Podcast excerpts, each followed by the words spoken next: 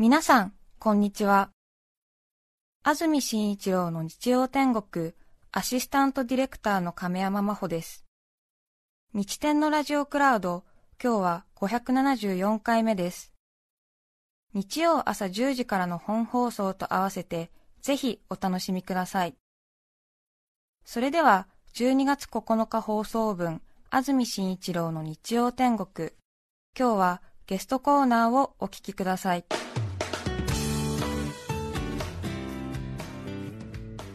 それでは今日のゲスト口笛奏者柴田明子さんです。おはようございます。おはようございます。よろしくお願いいたします。よろしくお願いいたします。柴田さんにお越しいただくのは4回目ということで前回が2015年なので3年半ぶりということです、あっという間ですね。そうですね。え。あい。えいえそんな。そうですね。です、少し身長伸びたんじゃないですか？そうですかスラにッとね、そうかっこいいでなんです。す、変わらず。よはい。全日本バレーボール 女子チームみたいな感じの印象なんですよね。言われますよね。安住さんに言われます。ここでだけ。そうですか。なんかものすごいもう見た感じ快活そうですよね、うんそうなんですよね。柴田明子さんのプロフィールです。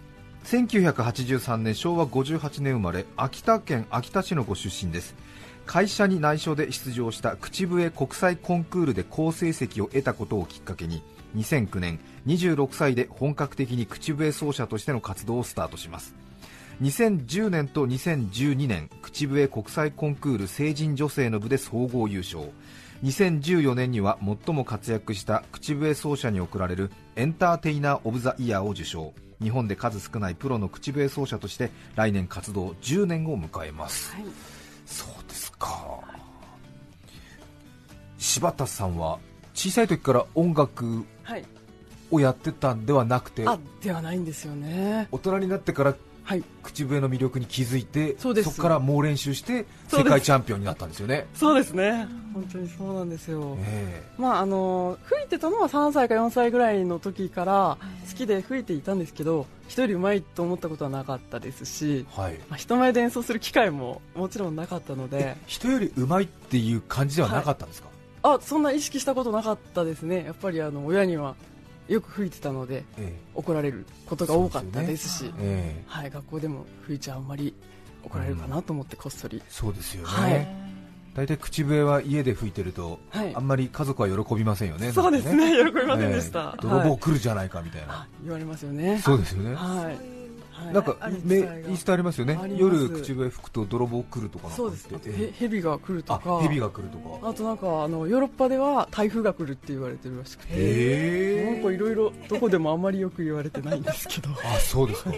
ヨーロッパで台風ってもうすごいあれですよね。そうですよね、ええ。来るイメージないですよね。確かにへえできっかけ何なんですか？あ社会人になって。あのたまたま新聞で母があの口笛の世界大会の記事をええ。発見したんですよね。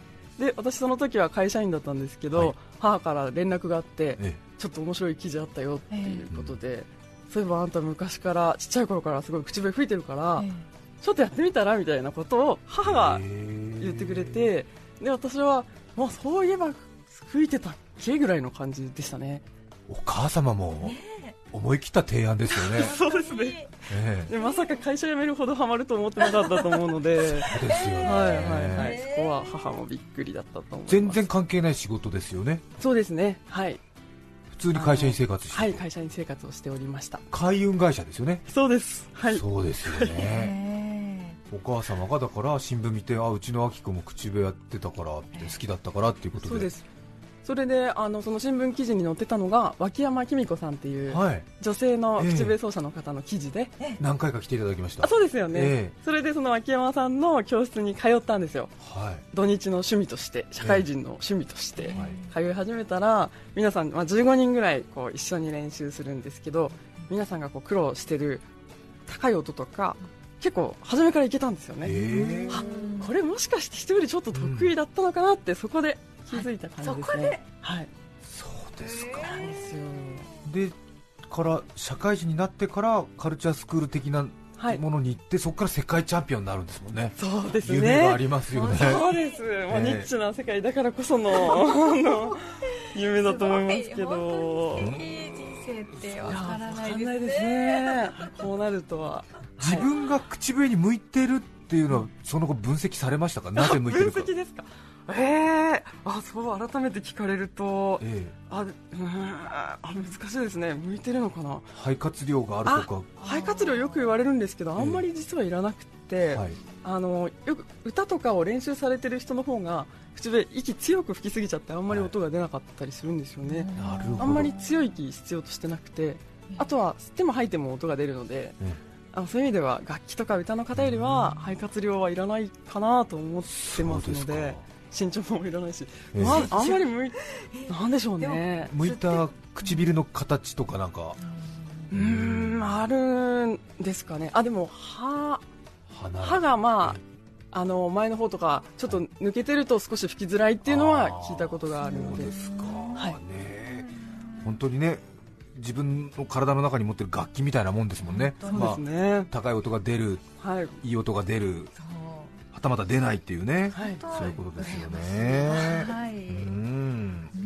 中澤さんも練習したんですよね、はい、口笛確かね。そうです。お越しいただくたびに教えていただいて、うどん大の息をふーって吹くっていうのを私もあれから大事にしてて、はい、いつも思い出してそれをやってるんですけど、なかなかあの、うん、出るけど音程が動かせないっていうところですね、うん、今いるのは今ここ、ね、はい、はい、その段階です横向いてもダメです。とにかくこうい。う状態で同じ高さ。ああなるほどなるほど、向きを変えると出なくなるってことですね、はい、口をつぼめて要は丸を作ればいいんですよね。丸の穴を作ればいいんですよね。はい本当うどんまあストローぐらいの小さい、あの丸い出口を作ってあとまあ息強すぎると出ないんで割と優しめに息を出すっていうのがまず出す時のポイントですかね。そうですね、はい、大体上手に吹くことができないんでコツを教えてくださいっていうメールがたくさん来るんですけれども、はいはいはい、もうこういう人はあれですよね、はい、まず鏡を見た方がいいですよね、その通りですね。で吹けない、吹けないって言って唇で丸作れって言ってやってるけどできないよって人に限って丸じゃなかったりするんですね、本当に鏡見て丸かどうか確認しなさいってことですよね、それですね、はい、意外に丸作れてないみたいですよね、横にやっぱ力が入って、横広がりになってしまうパターンの方が本当に多いですね。ね見たいです。中澤さん、ちょっと挑戦したらどうですか？はい。ええ。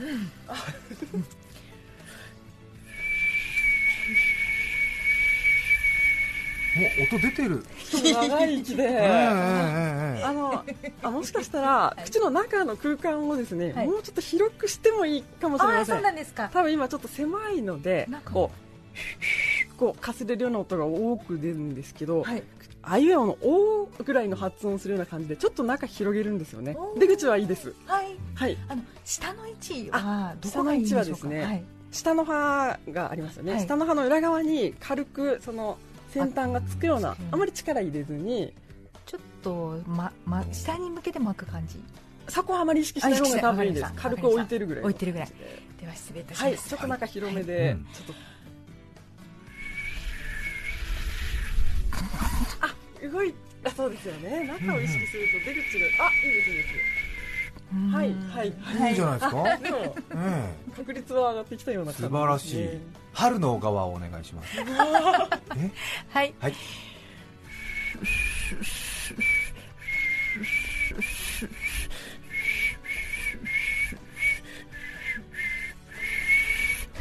聞こえましたね。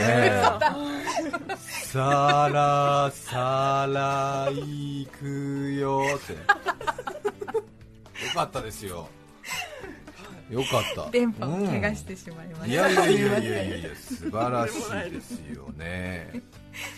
さてせっかくですから、はい、じゃあ3人とも口笛挑戦するということで、はい、一曲何か課題を先生お願いします。ありがとうございます。ぜひぜひあのじゃあ12月なので、はい、クリスマスの曲ジングルベルを今日はお願いしたいと思います。やりましょう。じゃあちょっと、はい、えっとですね、まず安住さんは口笛、もう得意でいらっしゃるので、いえいえそれほどです。テーマを一緒に吹いていただく。主旋律を吹いていただく形で、はい、ちょっとじゃあワンテーマだけ音程があるので、い、いですか、はい、ではこの音からいきますね、はい、じゃあ一緒にまずい。きます、はい、せーの。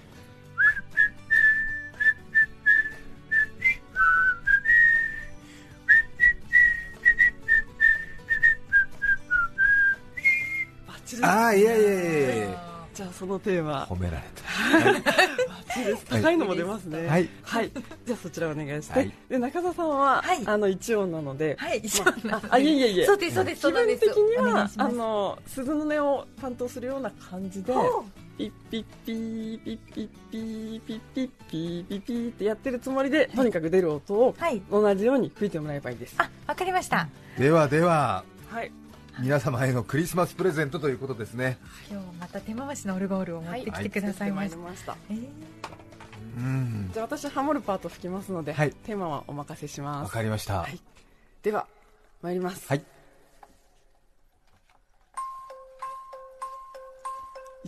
123はい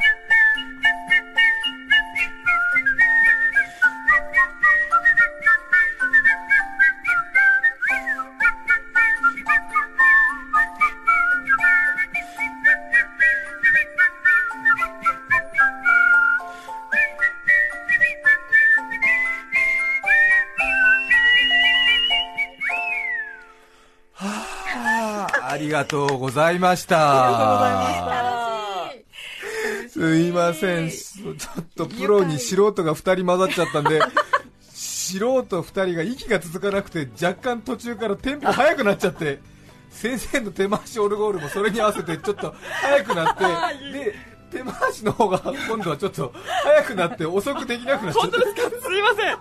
ちょっと私も必死になってしまいました。今度ま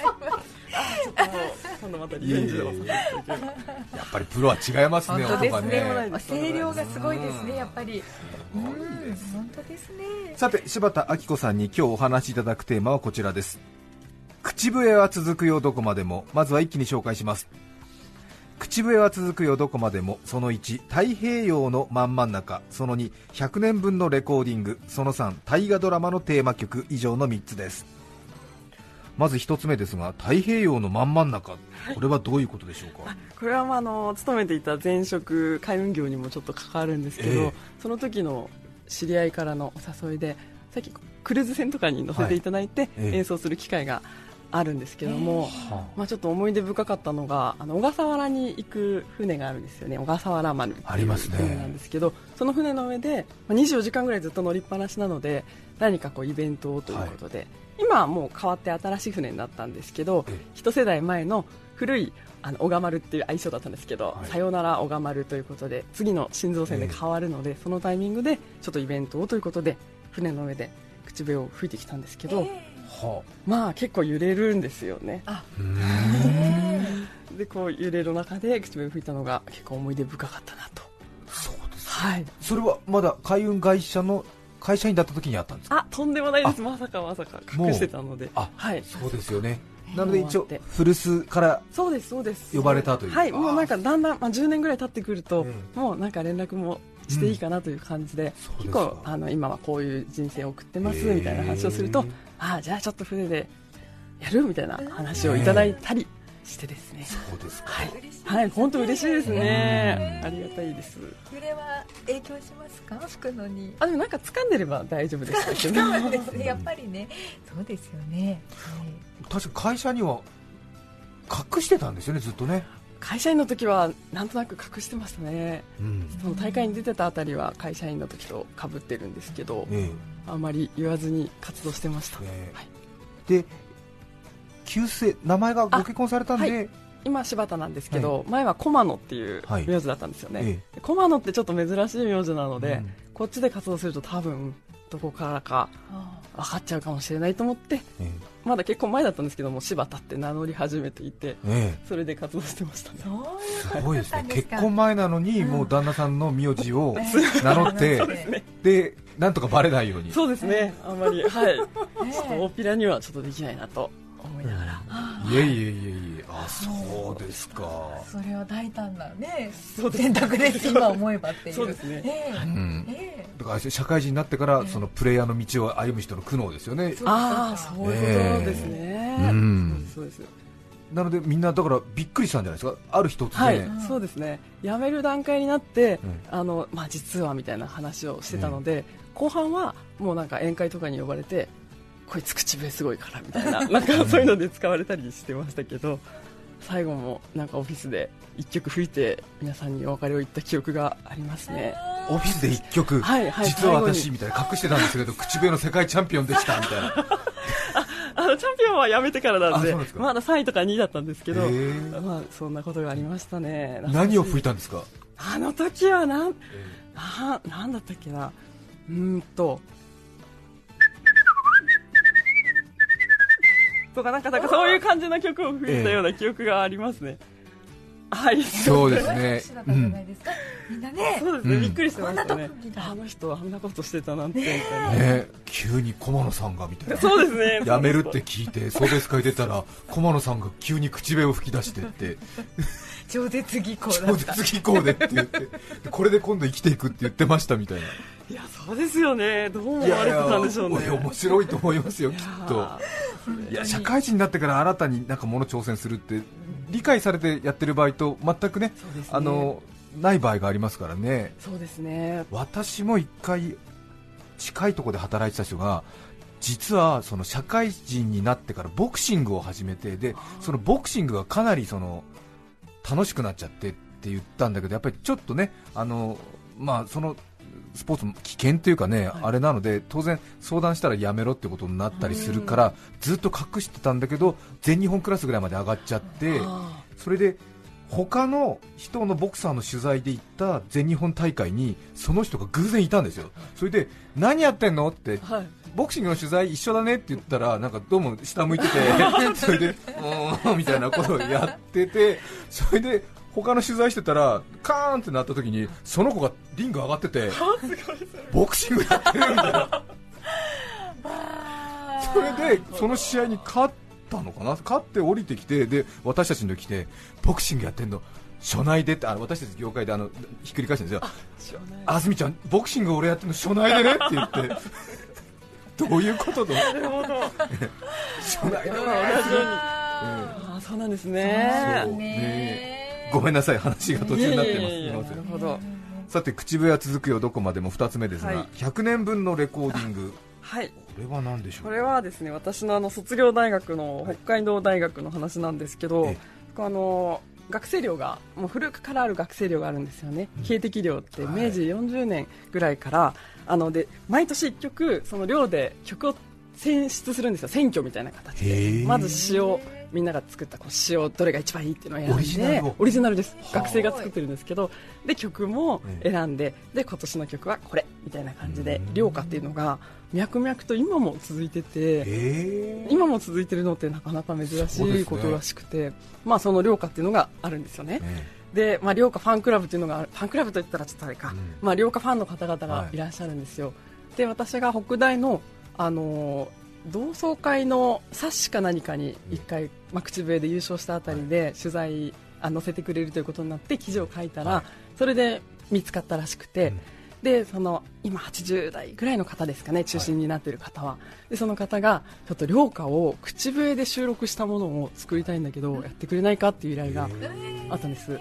涼歌ってもちろんあの歌詞があってのものなので基本はこうみんなでこう肩組んで、そうですね、無伴奏で歌うっていうのが伝統なんですけど、なんかどうもその近い年代の方がだんだんご病気とかで亡くなられてくるときに、こう最後の曲として送る曲でやっぱり青春時代を熱くこう心を捧げた涼歌で送りたいっていう気持ちがどうもあったんですけどがなり歌う歌をかけるわけにいかないのでもうちょっとこう音楽的に素敵なものにして、でも思い出のメロディーを送りたいということから始まったようなんですが、もちろん口笛以外もピアノ独奏で作ってみたりチェロの方に頼んでみたりギターにしたりとかあったんですけど口笛はちょっと珍しいので口笛バージョンもよろしくっていう感じで始まって、はいじゃあその涼歌は本当に100何曲あるわけで、ね、歴史そうですね。もう、はい、100曲以上になるんですけどまあ、もちろん全部は無理なので、その方があのすごくこの曲でっていう選曲されたもうベストセレクションの21曲ぐらいを収録して、はい、えー、すごいですね。しましたね。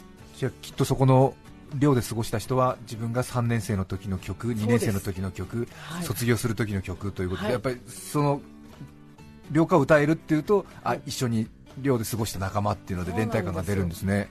なのであのすごい難しかったのがちょっとでも、まあ、私もちょっと良かれと思ってというか、えー、少しちょっとアレンジしちゃったりするともうあダメダメダメダメってなるんですよね。違う違う。それじゃないっていう感じで、え。ー、はい、ただあれですねいろんな需要がありますね。そうですね。70代80代になってきた、その期の卒業生たちがいわゆるお別れの会とかお葬式で、寮歌で送ってあげたいんだけど、うん、歌う仲間も減ってきたし、ちょっとがなり歌う感じは会にそぐわないので、はい、チェロとか口笛で ぜひメロディーを CD に入れておいてくれっていう、そうですか、はい、え。ー、あとはあれですかコンサートで披露したりもするんですか？一回その CD を作った時に記念のコンサートということで、もう本当に涼歌だけを2時間ひたすら吹くっていうコンサートでしたけど、それもちょっと面白かったのがなんかやっぱり歌いたくなる人たちもいるんですよね、うん、その方はそうやって綺麗に聴きたいタイプの方なんですけど、うん、まあ、いろんな方いらっしゃるので、はい、中にはやっぱり歌じゃないと、それこそこう鉢巻きと、こうなんかこうハッピーみたいなの着て、大きなこう旗なんですけどそれこうこうやって振って歌うものだっていうのでちょっとこうざわざわとなったらしくて。じゃあ今回のコンサートは歌は歌わないけど、旗だけ振らせてくれっていうことになって、私がこう見てて、まあ、前の方の前方のな結構たくさんいらっしゃったんですけど、はい、静かに聞いてくださってるお客さんの後ろの方で旗が振られてました。こう静かに。旗めいてこう振ってました。そこがこう妥協点だったんだと思うんですけど。落としどころはそうですね。いやでもすごいちょっと記憶に残るコンサートでしたね。そうですよね、ステージから見えるわけです、私はすごい見えたんで目が合うんですけど、うん、本来はね、ね、本来そことそこがコラボレーションするべきねね。2人なんだけど。本当は前で振る振りたかったんでしょうけど、まあそれちょっとあまりにそぐわない、今回はコンサートの趣旨と違うからでもせめて後ろで振らせてくれ。ていう。辛い。なんか辛いですよね。いい回でしたけどね。いい回ですけどね。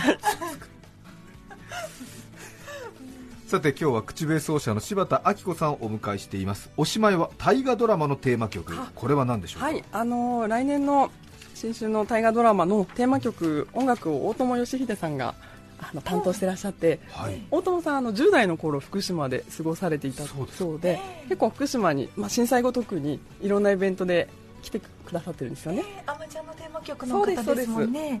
で私の口笛どこかで聞いてくれてから、まあ、口笛もともと大友さんもすごい好きだったので気に入っていただいて、今までもドラマとか CM とか、まあ、ちょっとあの口笛入ってっていう時に声かかってたんですけどそれが、まあ、来年大河にも少しだけ口笛参加させてもらって、でもあのあまちゃんのテーマ曲の時みたいな感じでたくさんのあの楽器の音とかいろんな音が入ってる中に、はい口笛が、まあ、ワンフレーズだけ乗るという形で、でも私もそれでも関われたの本当に光栄ですし嬉しかったのですごくあの来年は1年楽しみなんですけど、大河ドラマでそうですね。2019年年明けから始まる伊田店ですか？そうです。オリンピックの話で、はい、金栗静雄さんのあのマラソンランナーの話ですよね、はい、そうですね。はあ。ついに大河ドラマのテーマ曲にも、ね、それがですね、はい、まあでもあの本当にそれで光栄なんですけど、ええ、本当にまあワンフレーズなんですよ、うん、だからまあ聞き取ってくださいねという感じなんです、このちょっと入ってる口笛を、え、まあ、笛じゃなくて口笛ですよぐらいの私は気持ちなんですけど、あのやっぱ福島県では私、まあ、福島県人でもありますし、はい、すごい大河で福島の、まあ、大友さんも福島にゆかりがあるし私も郡山住んでるし、と、うん、いうことでこう新聞の記事に載せてくださったんですよね。すごい。それが、まああの私はここのようにこうまあ本当に口笛は一部分ですし、でも関われたことは光栄ですくらいの気持ちだったんですけど、うん、想像以上に結構大きい記事に作っていただいて、パッと見るとこれ大河ドラマのテーマが本当に口笛で。で、うん、大友さんと私の写真が、ね、なんかこう同じサイズで大きく載せていただいちゃって、ね、あ先生先生そんなそんなあの本当に大勢の中の一人なんですけど、うん、まるでなんか私がこうすごくテーマ曲を担当したような感じに、うん、ななりがちなんじゃないかっていうのが心配で、ね、この福島民報の記事を見る感じだと ね、確実に大河ドラマは、ね、あの柴田さんの口笛で始まり口笛で終わるっていうふうに読み取れますよね。ただ、あれですよね。もう申し上げてる通りなんです。ね、もう本当、ちょっと入ってる、その口笛を、皆さん、実は私ですがの、ちょっとあのひっそり楽しむ感じだったんですけど、で私もあの公民館で演奏とか、まあ、あの地元でやってるんですけど、公民館にこうデカデカその新聞が貼ってあったりされて、あちょっとこれ、あのちょっと大きいんですけどっていうので、まあ、ちょっと来年からちょっと火消し活動火消し火消しねそうですよね。そうなんですよね。だから本当福島の方もし聞いてたら、えー、本当ちょっとですっていうことをあのお伝えしたい。たいですよね。はい、そうですよね。もう本当に失礼な話でもしかするとあれですねその放送回によってはちょっとね、はい、あのテーマ曲真ん中ではしょりますみたいな時は、はい、口笛パート出てこない時も多分。その可能性大いにあるのでそうですよね。そうなんです。まずいと思って、まあ、すぐ大友さんに連絡して、はい、ちょっとあのそかなり大げさな記事が本当にすみませんって言ったら、まあ、大友さんすごくいい方なので、大丈夫大丈夫大丈夫だよそんなこともあるよみたいな感じで、気にしないでって言ってくださったんですけど、ちょっと焦りましたね。本当、冷や汗がもう本当わっと出てしまってそうですよね。これ福島民報の新聞記事のね社会面。社会面、うん、何段抜きですか？8段抜きかな？大河ドラマ口笛で彩る。まずい。やめてください。もう本当県内から出ないでほしいなと思ってるんで。そうですいやいや楽しみですよね。楽しみです。本当だから聞き取ってくださいねぐらいの感じなんです。本当はそれを正しくお伝えできてよかったです。そうですね。さてそれでは最後に今日このスタジオで演奏をお願いしたいと思います。曲は何でしょうか？曲はあの平成最後の年になりますので川の流れのようにを選んでみました。はい、はい、美空ひばりさんの川の流れのように、世界チャンピオン口笛奏者柴田明子さんそしてピアノ長尾由紀さんの演奏でお聴きいただきたいと思います川の流れのようにです著作権使用許諾申請をしていないため引き続きゲストコーナー後半をお聞きください。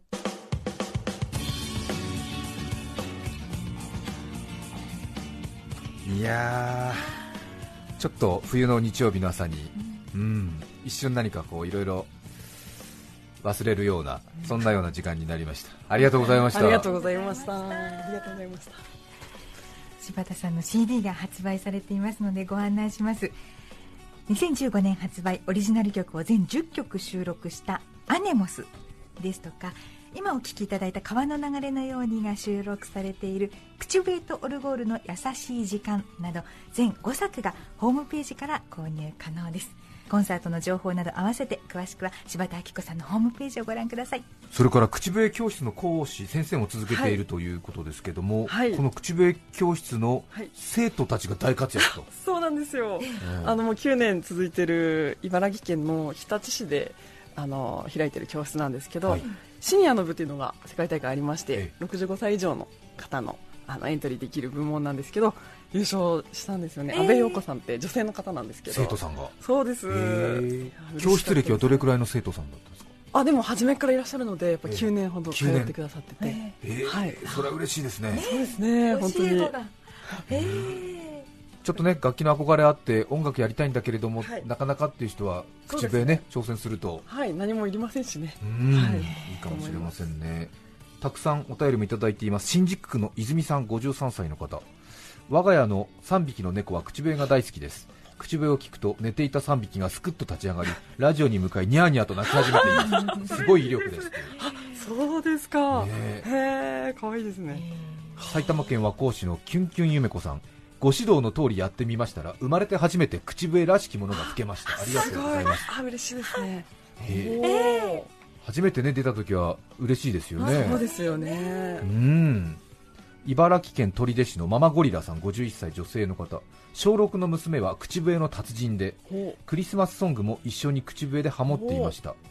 前に筑波山でウグイスの真似をしていると本物のウグイスが返してきてびっくりしたことがあります、お結構鳥反応してくれますからね。そうなんですね。はいはいはいはいそうなんですそうです普通に鳴き真似すると反応してくれるんです結構はい返してくることがありますね。一回頭の上をひばりが旋回したことがあって、すごいなと思いましたけど、はい、今も本当に本物みたいでしたものあありがとうございます、はい、そうですね、えー、口笛でなんかこう鳥の鳴き真似以外で何かすることってあるんですか？何かすること。あでもなんか録音で一回ちょっとおどろおどろしいシーンというか、はい、の時にこうっっていうなんかお化けっぽい幽霊が出てくる時の、はいはい、やってくれと言われたことがありましたすごいですね。また演奏もさることながら、柴田さんの人間力に私はね、もういつも魅了されているという、それね、不思議ですけど、そんなことないんですが、本当にね、素晴らしいですよね、ぜひね、あの口笛教室に通って、この柴田さんの懐の深さに触れてみるのはいいんじゃないかなと 思いますよね。大会の審査員などもなさっているということですから。そうですよね、ぜひこの後ですねもう一度勉強を重ねていただいて、はい、私はぜひ心療内科の先生になっていただきたいって考えてますよね。ハードルが、向いてますよね。そうですね。確かにそうですね、本当に。身を任せたい、はい今日はゲストに口笛奏者柴田明子さんをお迎えしました。どうもありがとうございました、ありがとうございました。ありがとうございました。12月9日放送分安住紳一郎の日曜天国。それでは今日はこの辺で失礼します。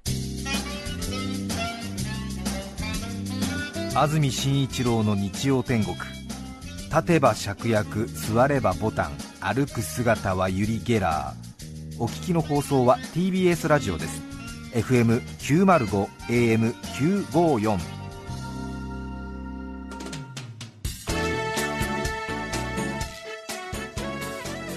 さて来週12月16日のメッセージテーマは大人げない話。